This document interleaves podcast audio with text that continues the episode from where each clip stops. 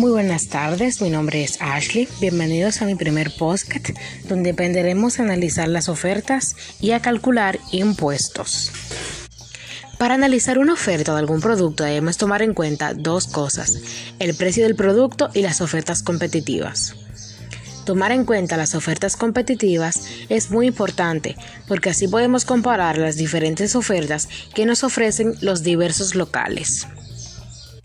Ahora vamos a analizar cuál de las siguientes ofertas nos conviene más y el procedimiento que realicé para saberlo. En el supermercado Luz hay una oferta de un paquete de zanahorias de 1.6 libras y tiene un costo de 19.95 pesos.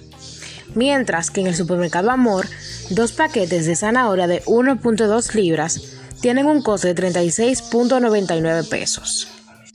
¿Cuál oferta nos conviene más?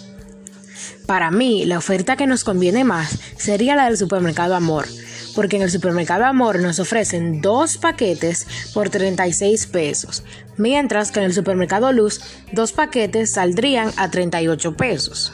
El cálculo que realicé para saber que en el supermercado Luz eh, dos paquetes saldrían a 38 pesos fue sumar 19 más 19 y así saber que dos paquetes me saldrían a 38 y que por lo tanto me saldrían más caro en el supermercado Luz que en el supermercado Amor. Ahora te voy a explicar cómo calcular el porciento de impuestos de un producto. A 100% réstale el número del porciento. Por ejemplo, 100% menos 5% sería igual a 95%.